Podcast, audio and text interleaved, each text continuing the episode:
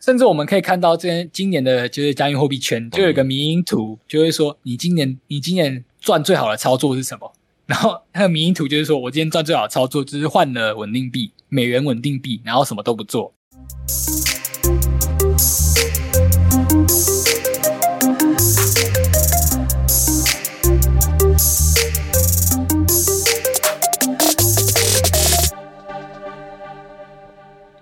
欢迎收听本集的区块链大小事，每周带你轻松聊区块链上有趣的事。哎，又到一个新的礼拜了，快要十月了，大家还活着吗？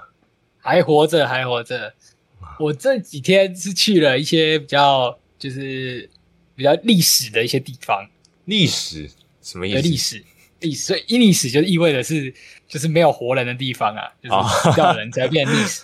OK，对，我这几天就是因为我。跟那个就是有参加一些计划，嗯、然后就前两天哇，胆战心惊，就是大家应该知道雾社事件吧？哦，知道啊。对，我前前就在前天就是上山去了雾社事件，大家应该知道，就雾社事件他们最后有一个地方是族人自杀的地方。哦，然后还有莫拉武卡莫拉武刀他自杀的地方。哦嗯。啊，我前一天就是上山去到那附近，那真的是下山觉得活得真好啊，哈哈。OK，没错没错，但是，对你说，你是去做考察哦？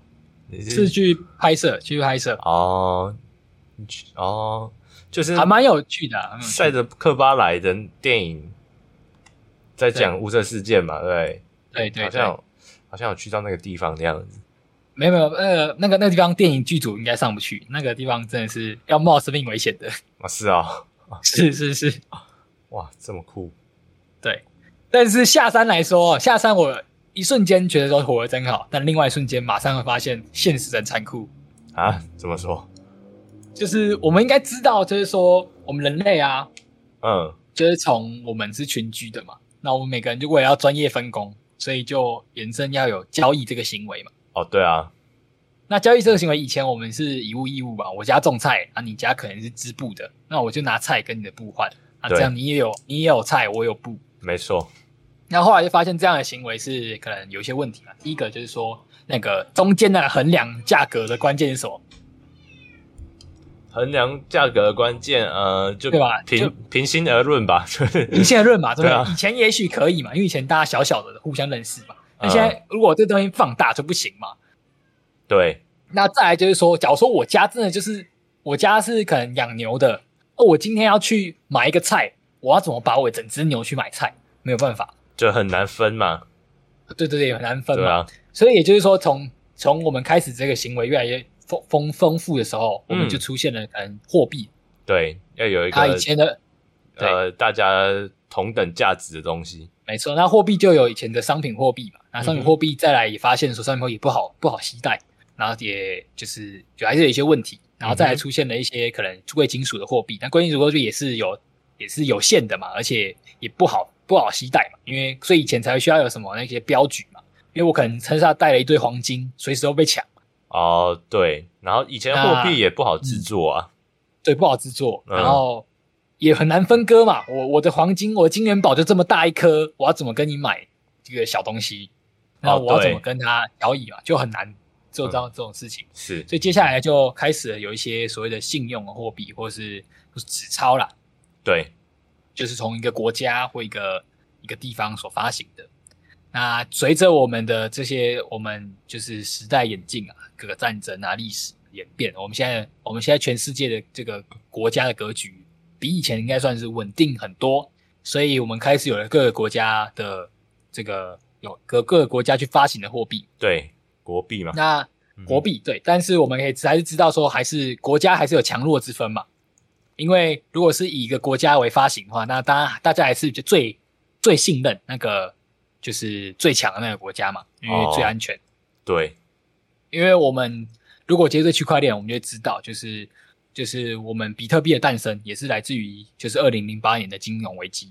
嗯哼，那那个时候金融危机就大家也就是发现了，就是一个信。因为我们知道嘛，国以国家为信用去发行的这个货币，所以前提是这个国家的信用啊，对。但是我们还是必须说，每几年，就是可能几十年，就会发生了一个可能就是所谓的黑天鹅事件，那就会导致可能国家货币，就是一个国家货币也会有很波动、很夸张的波动。嗯，那即使我们知道这个国家可能够强，所以它有一天一定会回来，但是有些时候，我是如果当下这个这个的的这些国民们，我还是很痛苦啊，我可能一辈子的积蓄就这样子不见了。对，还是受害者啊。啊，等到你恢复的时候，我早就死了。哈，对啊，因为你看，我们以韩国为例啊，韩国那个时候就破产嘛。嗯哼。那那破产之后，也是等到，就是他因为破产很严重，所以等到这个这个国际的这个 INF 去拯救他，才复活起来嘛。哦，有这个故事。那所以如果有啊有啊，所以他在如果在那破产，哦、我是那个破产阶段的这个人那些人民，我就是就很衰啊，很衰啊，我努力工作一辈子，就这样死在这里了。对，就因为一个呃货币是绑在那个信任是绑在国家。的，对，没错没错。所以比特币的出现，它就是想要目的啊，它的愿景就是某一种程度，它就是想要成为一个人民的货币，因为它不属于任何国家发行，而且是所谓的他是完全去中心化。然后他真的可以达到完全去中心化，是因为中本聪这个人到现在没有人知道他是谁，而且他也没有出现过了。对，所以他就某种程度就真的是取决于就是大家。给予他的信任，对，没有任何一间公司或一个人是帮助的。没错，没错。那我刚才讲说，为什么我说我下山之后呢，反而觉得就是活着还是很辛苦的，现实还是很辛苦的。怎么说？就是因为呢，你看了，我们才刚我们刚才聊到这个比特币的愿景，那我们目前就已经在遭遇着，我们其实目前就走在这个历史上了。嗯，怎么说？我们从疫情，因为我们现在面临的就是一个可能一个人类的大事件嘛，疫情。那疫情发生之后呢，就是各个国家因为害怕，就是经济会受到疫情很大的影响，嗯，所以呢，就就怕大家没有钱花，我们就直接把它浓缩简洁变成这样，怕大家没有钱花，因为经济不好，嗯、所以呢，就大量的去就是印钞，印钞票，就是经济的政策嘛，就是所谓的宽松的政策，大量印钞票。嗯、那大量印钞票呢，因为预期可能就是这个这个这种疫情啊，可能再。过个一年，很快就会好起来了。哦，但结果事实上没有，事实上反而到了现在，疫情还没结束，但是经济实际上没有恢复。哦，那印了太多钞票，就会导致说可能会有所谓通膨的危机。嗯哼，那他为了抑制通膨呢，他就会就会想要把他印制出来那些钱收回来。嗯，怎么做？那怎么做呢？他就会疯狂的升息。哦。嗯，对，那疯狂的升息这件事情嘛，那我们就会导致说，我们现在所看到的这个历史的这个事件，嗯，大家知道吗？在我们今天，我们今天在录制的今天，嗯，这个英镑，英镑怎么样？英镑呢，已经跌到了它的历史的新低，历史的新低哦，你可以想象，你可以想象英镑哦，就我们，我不知道大家的概念是什么了，我不知道我们听众的那个年纪，就我，我现在可能才二十二岁，就我从小到大。嗯我从我能理解就是英镑跟欧元，就是我如果以前可能不懂什么叫汇率嘛，但我只知道英镑跟欧元，如果我要我要拿台币去换，就要花个四十块五十块。就人家就是以前小朋友在聊天嘛，就说我给你一百块，然后什么委内瑞拉币啊，对，然后然后我就跟他说不要，我要你一百块，我要你一百块的欧元。就那时候我们心目中就觉得欧元啊、英镑啊，对对对，大，嗯哼。但你们知道吗？现在的欧元，现在的欧元哦，已经。跌破，就是它已经比美元还便宜了啊！真的哦，对，现在欧元已经比美元还便宜了。然后现在的这个英镑已经快要跟美元同个价格。是哦，所以你就知道说现在呢，为什么我会说下山之后发现说现实还是很残酷？因为目前就是因为美国是最强的一个国家嘛，嗯，所以呢，因为他想要赶，因为他也发现了就经济的这个。通膨的危机，然后也害怕这些，就是通膨太危太太剧烈，所以他很剧烈的再去收回这些钱，所以美元它的经济政策就这样公布了吧，而且很很坚定的，所以美元就一直变很强。嗯，那美元变强呢，就大家有概念，美元只要变强，就是全其他国家就会变弱。嗯，那其他国家变弱，它就是我们刚才提到的美元啊、欧元啊，甚至日币。日币就会也很夸张，他们来到了很夸张一个数字，一块美元可以最就是前阵子最高，可以一块美元可以换到一百四十五块日币。哇，你是说为什么美国会一直美元会一直变变大变强？美元一直变大变强，很大的原因，嗯、我们直接用可能就是大家可以理解的概念，嗯，就是美元呢，就是美国国美国这个国家，它就很明很明确跟他跟大家说，我现在呢就是要加息，我要把市场的钱收回来，然后，嗯、所以就是说，他要控制这个控制这个市场嘛，因为他怕外面的钱太多了，他要控制这个通膨。那、嗯、大家当他这样说之后呢，其他的市场，因为这个市场呢，就很多市场呢，它是需要钱去堆积的，嗯。那当他今天要把这些钱收回来的时候呢，那那些市场的钱就会好，那我就赶快去跑回去美元的身上，因为美元它会就是它最强嘛，那我跟在你身上就好。哦，嗯，那这会成为一个，就会成为一个，就是大家会成为一个趋势。好，我看到美国变强一点，哇，再再变强一点，那大家就想要赶快把其他市场的钱撤出来，因为也看到其他市场开始变弱了嘛，嗯，赶快把其他市场钱撤出来，放回去换美元。嗯哼，嗯。甚至我们可以看到，这今年的就是加密货币圈，就有一个迷因图，就会说你今年你今年赚最好的操作是什么？然后那个迷因图就是说我今天赚最好的操作就是换了稳定币，美元稳定币，然后什么都不做。哦，OK，那这大概是我们这个货币的这个这个整个事情。嗯、那我们接下来就延伸，因为我们的确发现货币就的确很影响我们这些我们的生活嘛。嗯哼，那假如说我们今天在极端的。我们现在就是已经算很极端的这些案例哦。那假如说更极端的呢？还有更极端的，更极端的，就我们可以提到，就是在乌俄战争的时候。哦，打仗的时候。对，打仗的时候嘛，因为打仗的时候很明显，就是假如说你在一个国家在战争，你们当然你的经济就会停摆，那你的货币很明显就会有很夸张的，就是剧烈波动嘛。嗯哼。那甚至你可能像俄罗乌克兰是这样子，那俄罗斯本身是它是攻打人的一方嘛。嗯，所以呢，它就会受到可能国际舆论的制裁，然后甚至有很多所谓的这些经济的制裁嘛。嗯哼，那经济的制裁甚至就会有一些，就是也是反正也是会导致他们的货币就是有很大的波动，甚至可能其他国家就不要收你的货币了。哦，就让你的货币没办法使用。没错。嗯、那这样子，你看哦，这两个案例，我们就可以来看到，就是加密货币怎么在里面做使用。嗯哼。那首先呢，我们就来讲到，就是我们刚才提到，我们刚才前提要讲那么长期，就是在讲述说，其实我们目前的这些，我们目前使用这种法定货币是存在的一些问题，一些问题的。那这些问题就是比特币，也许是比特币想要解决的。嗯、那我们用刚才提到那些问题最大的来源，就是我们的信用是挂钩在一个国家上面。对。那当然，以现况来说，因为美国很强，它非常的强。嗯，所以它有这个能力，但是其他国家呢？诶，我如果身我如果身处在英国的人，我身我当然我身上很多大部分拿到的钱都是英镑，嗯哼，那我难道也会我不会觉得我国家特别弱啊？但就是因为有另外更强的国家，所以我国家的货币一直一直变，一直贬值，一直贬值。哦，是这样，对不对？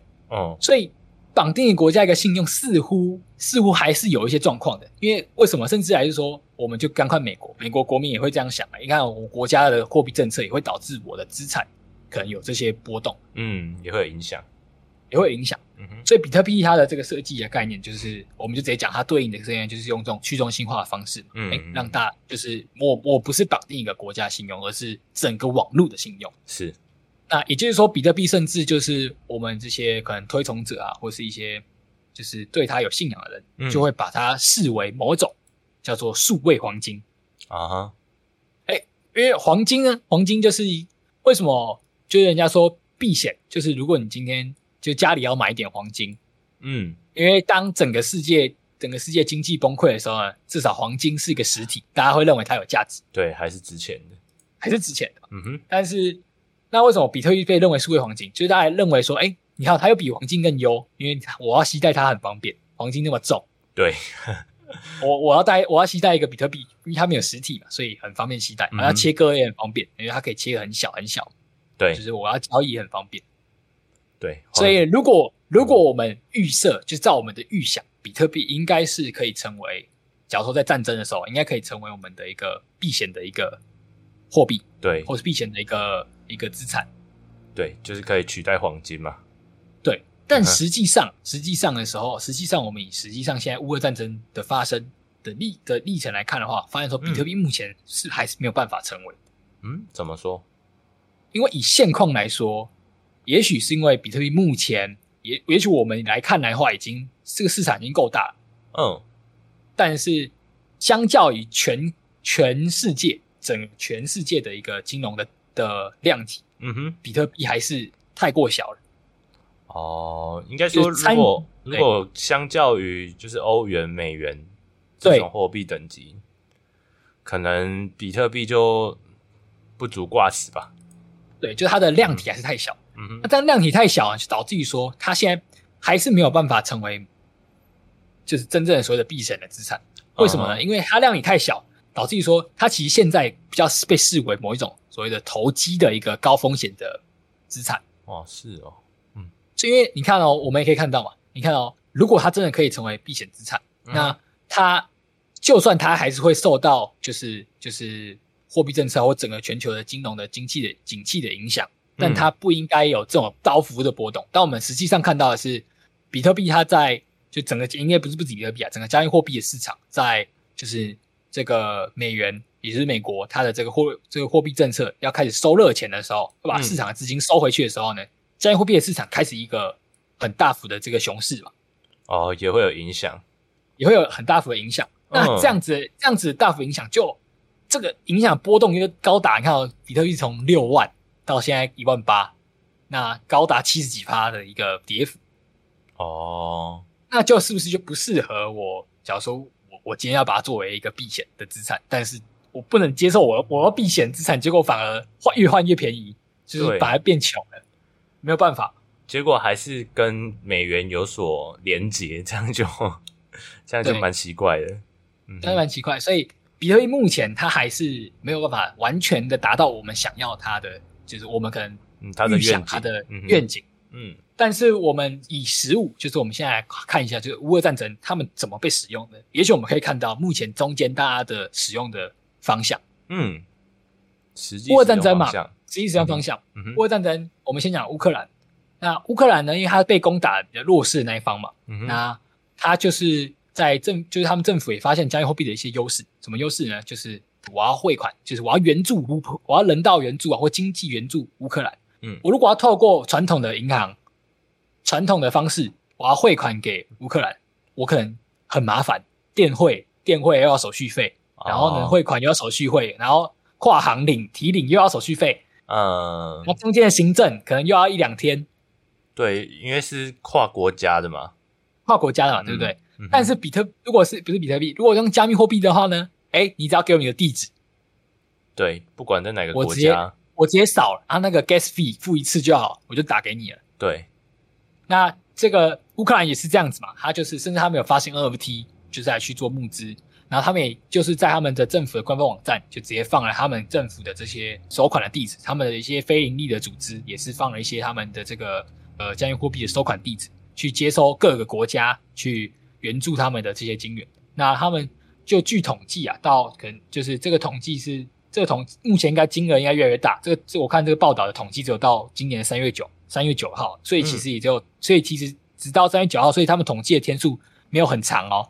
就已经收到了六六千三百万美金哦，那他们收的收收的币种呢是很很多元的，因为只要只要你愿意援助，那当然都收嘛，对不对？嗯。那接下来就有一个问题嘛，好，那我收到这些加密货币，那对方就是假如说我今天要我我要我要跟人家交易嘛，那对方愿不愿意接受我用加密货币跟他交易？哦，对啊，这也是个问题嘛。那以报道来说，以报道来说，就是这个。乌克兰的这个这个数字化转型部的一个长官就有提到说，目前他们拿收到的加密货币去跟去跟军方，就是军火商，甚至是一些食品商、各个商品的供应商，嗯、他们都是愿意接受的。哦，是 OK 的，是 OK。但我觉得也是可能比较属于，因为毕竟乌克兰他们是就是弱势那一方嘛，是受到国际的支持的，所以所以各个国际的厂商他们是愿意的。啊哈。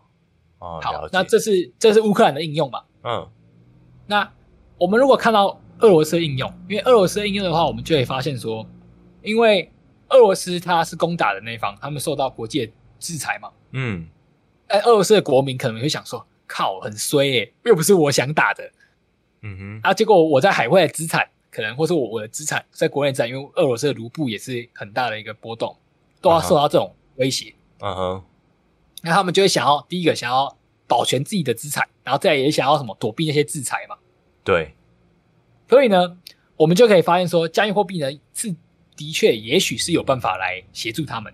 嗯哼，那这个时候我们就会看到一个就是这个报道一个有趣的这个资料。嗯。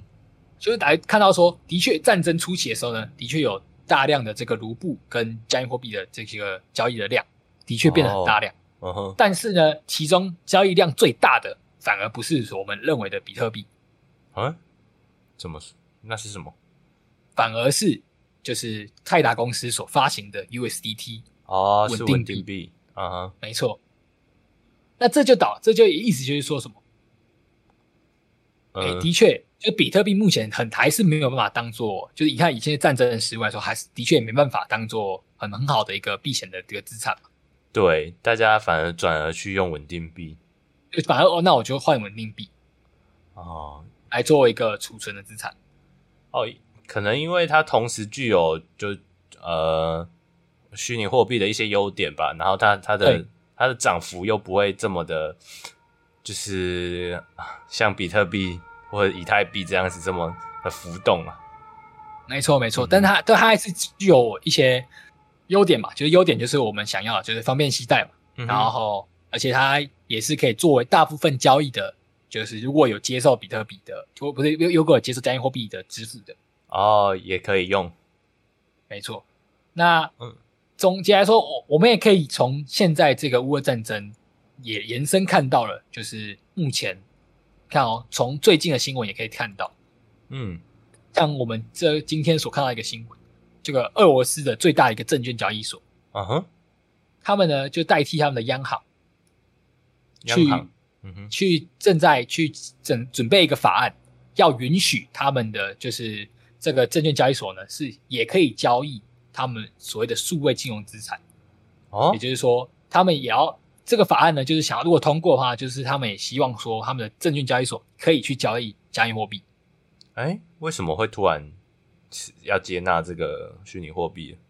对，那我发现呢，就是说，你看，我们先再回头讲到乌克兰，因为乌克兰他们是受到这个加密货币的援助嘛，对，所以呢，他们很快就制定了法规，就是承认了就是加密货币的，就是云，就是大很大规模的。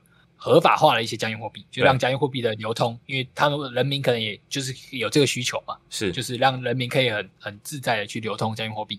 对，这个。那俄罗斯的，嗯、俄罗斯呢，反而是第一个，他也发现了说，加密货币也许是有办法，就是协助他们在面对一些制裁，因为想看到可能加他跟其他国家有还是有一些可能贸易的往来，那现在其他国家可能还不想要接受你的卢布啦，对，所以他也会想要。想说，那我用加密货币的方式有没有办法，就是在跟其他国家，就是作为结算的工具？那这是第一步，这是第一个可能。那第二个可能就是我们也看到了，就是因为你看啊，我们刚才提到了，的确就是在战争当中，那这个加密货币的使用在里面的确被放大了。那我身为俄罗斯的这个政府，我当然也想要知道，就是我的人民们的资产的流动啊。哦，他也想要监控哦，他还要监控啊，因为假如说，因为假如说我的人民这样抛售了卢布，那代表来说什么？我的我的卢布也会，就是我国家的货币也会受到一些威胁。哦，对，就越来越多人不想拿到国家的国币。对对对，那我既然、嗯、既然你们都在这样用，那既然我的我的我的国民都有这样用，那我不如我现在就开始就是积极开发这些这些加密货币的政策，甚至我自己就是把我最大的这个。证券交易所变成加密货币交易所，那我现在要求俄罗斯的人民，如果你要加那个交用交换加密货币，你得用我的交易所，用我国家的交易所，这样子我用国家交易所，我就有实名认证了嘛？那我就知道谁在换，谁在换那些加密货币，谁在把我的卢布抛售换成加密货币。哦，所以他这么积极主动的可以接纳虚拟货币，也是想要监管嘛？对，第一个监管，第二个他们也、uh -huh. 他们也在，也是因为有发现了，就是应该也是看见了，就是加密货币的支付是，也许是可以协助他们的。哦，了解。哎，而且跨境交易。那你觉得这样子他们的这样的做法是能够达成的吗？因为你一一间就是你一间独大的交易所，然后政府规定能用，啊，其他间就真的没办法用吗？这样是能做得到的吗？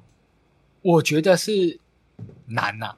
对啊，因为我觉得现在这就是区块链，这是区块链跟网络所、嗯、就是所带给大家的嘛。对啊，因为你今天就算 ban 我的网，ban 我的俄罗斯官方网络，我不会用 VPN 吗、嗯？对啊，我还是可以去连到别的国家做交易啊。对对对，但至少它一部分的可以控制。嗯哼，我觉得这样子。那、嗯、再来就是，我觉得这个事件其实真正我们要看到的就是说。嗯、我们的确也发现了，就是也许目前去中心化的、嗯、我们的那个愿景还是离得太远，但取而代之是中间的，那也是发现了，也是的确也是现现现况吧，就是一些监管更剧烈的，因为你看俄罗斯自己本身都有都都开始很积极的去制定法规，然后设计这些来去管，然后想要想要类似监管啊，或者是去尝试的。啊、uh-huh. 那我如果是其他国家，像我是美国国家，或是我其他国家，我今天要制裁俄罗斯，而且俄罗斯都可以透可以透过加密货币去规避的话，那我当然也会积极的去制制定法规或制定一些监管，哦，来不让你逃这些制裁嘛。嗯，那他怎么制定呢？就假如说，那你如果是俄俄罗斯人，那假如说你用的交易所是我美国的人，美国人所开开设的，像我们看到之前 Tornado Cash。他制裁，他要制裁美国，美国政府要制裁 Tornado Cash，就是这个这个混币器的协议嘛。对。那他当他刚公布了这个法规之后呢，他就要求了，哎，Coinbase 就是美国的美国的一个大型大型的一个这个加密货币的交易所嘛。他要求 Coin Coinbase，哎，你要把这些就是有使用过你的你旗下用户有使用过 Tornado Cash 的那些地址全部列出来，然后冻结他们的资产。哦，所以可能就是用相同的方式，对，嗯，来找到可能用俄罗斯交易所的人，哦，可能会过来的人，然后他们也是找到那些，对对对，找到那些地址，然后对下去做监管。对，那这样就变成说，就是、嗯、我觉得现在现在这个这个情况很值得我们去关注的原因，就是你看我们可以看到，就是的确加密货币在这个极端环境的确是有有。有优势、啊，就光有优势的，的确，你可以看到它的。嗯、我们从乌克兰的案例就可以看到，它的整个就是这种加密货币的这种交易啊，或是这种支付，的确它迅速又快又便捷。嗯哼。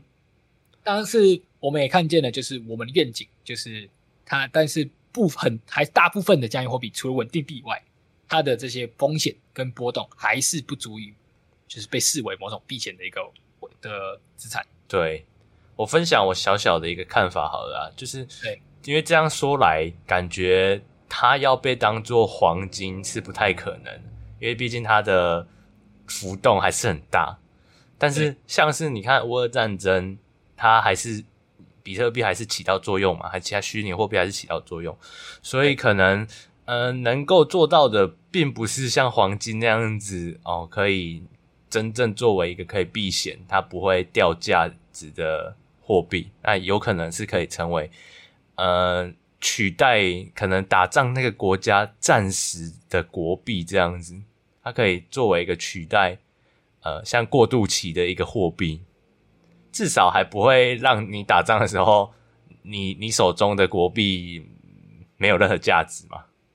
对，就是至少、嗯、至少我们要它有它的优势嘛。第一个，它又方便携带，对，因为假如说你有，就是你有手机。你也可以就是就存放嘛，就是可以存放嘛啊。如果你更安全的，你有你的这个冷钱包，你就带着你的冷钱包就可以，对，去到哪都可以换成那间那那个国家的国币这样。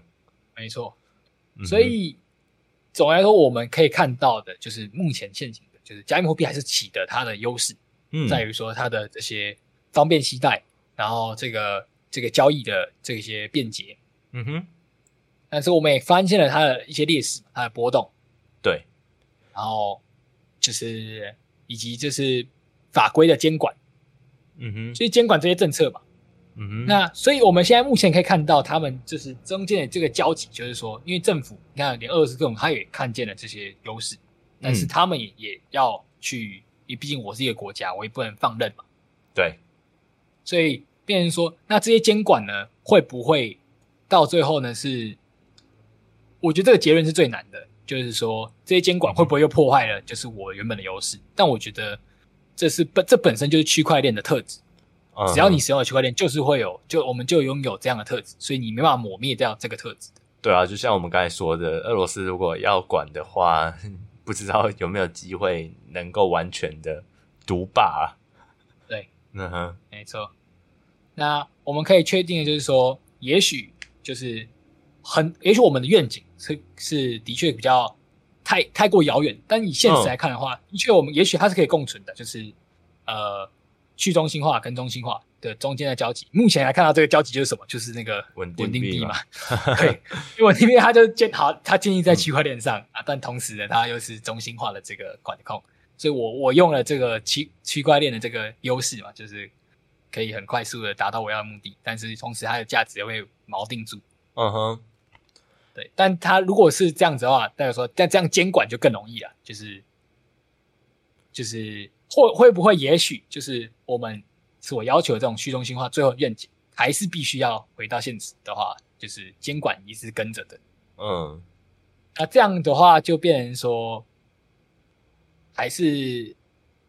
嗯，除非除非是我们的比特币啊，除非是 真的是我们的比特币，它最后变得大家都都使用它，那才有机会。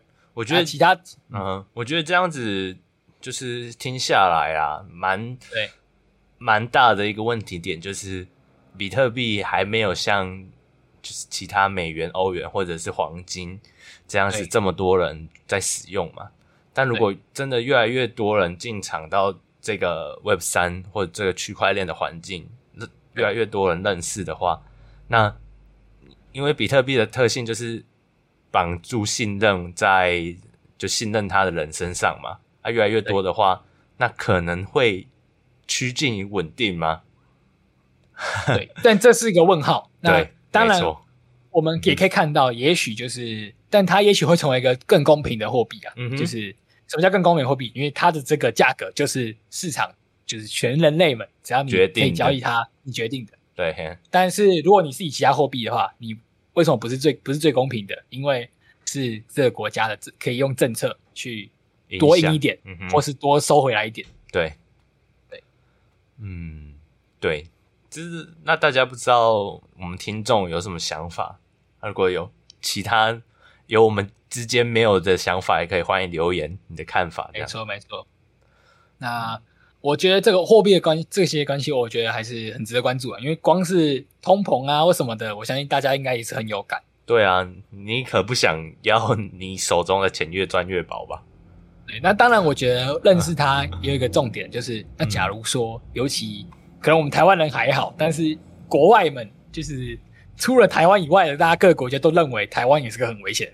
就是一个可能战争是啊最注会重点关注的一个地区。对啊，就是军事要地嘛。对，那那我们是不是也更应该至少你要提前理解，甚至你得要做好准备啊？当然，就当可能事情发生，你可以很快的就去换换。那那这次也是，也许会是你的一个方式。嗯，也是大家要做的功课啊。对，没错。那我还是。也 OK，价格 OK 的时候，我就慢慢的囤币。对 对对，这，这个这个这个是一个这是一个方式啊。对，其他方式的话就是就是还是希望那些极端事件不要发生啊。哦，当然啦，当然。对对对，但慢慢囤币就是就是因为相信长期的价值嘛。没错，啊、没错，还可以还可以避免。就是意外发生之后的一些措施，这样。对，好，那这大概是我们这一集的专题。那其实这一专题主要就是在讨论，就是我一直讲我们货币所看到的，跟跟我们谈论到了，就是现在。那以现在来说，加密货币可以解决了什么？但还有现况是还是有这些监管跟这些法规。对，还是有一些问题存在。那一样就是欢迎大家留言来看，来来。说说你的看法。那这集的区块链大小事就到这边结束。OK，谢谢大家，拜拜，拜。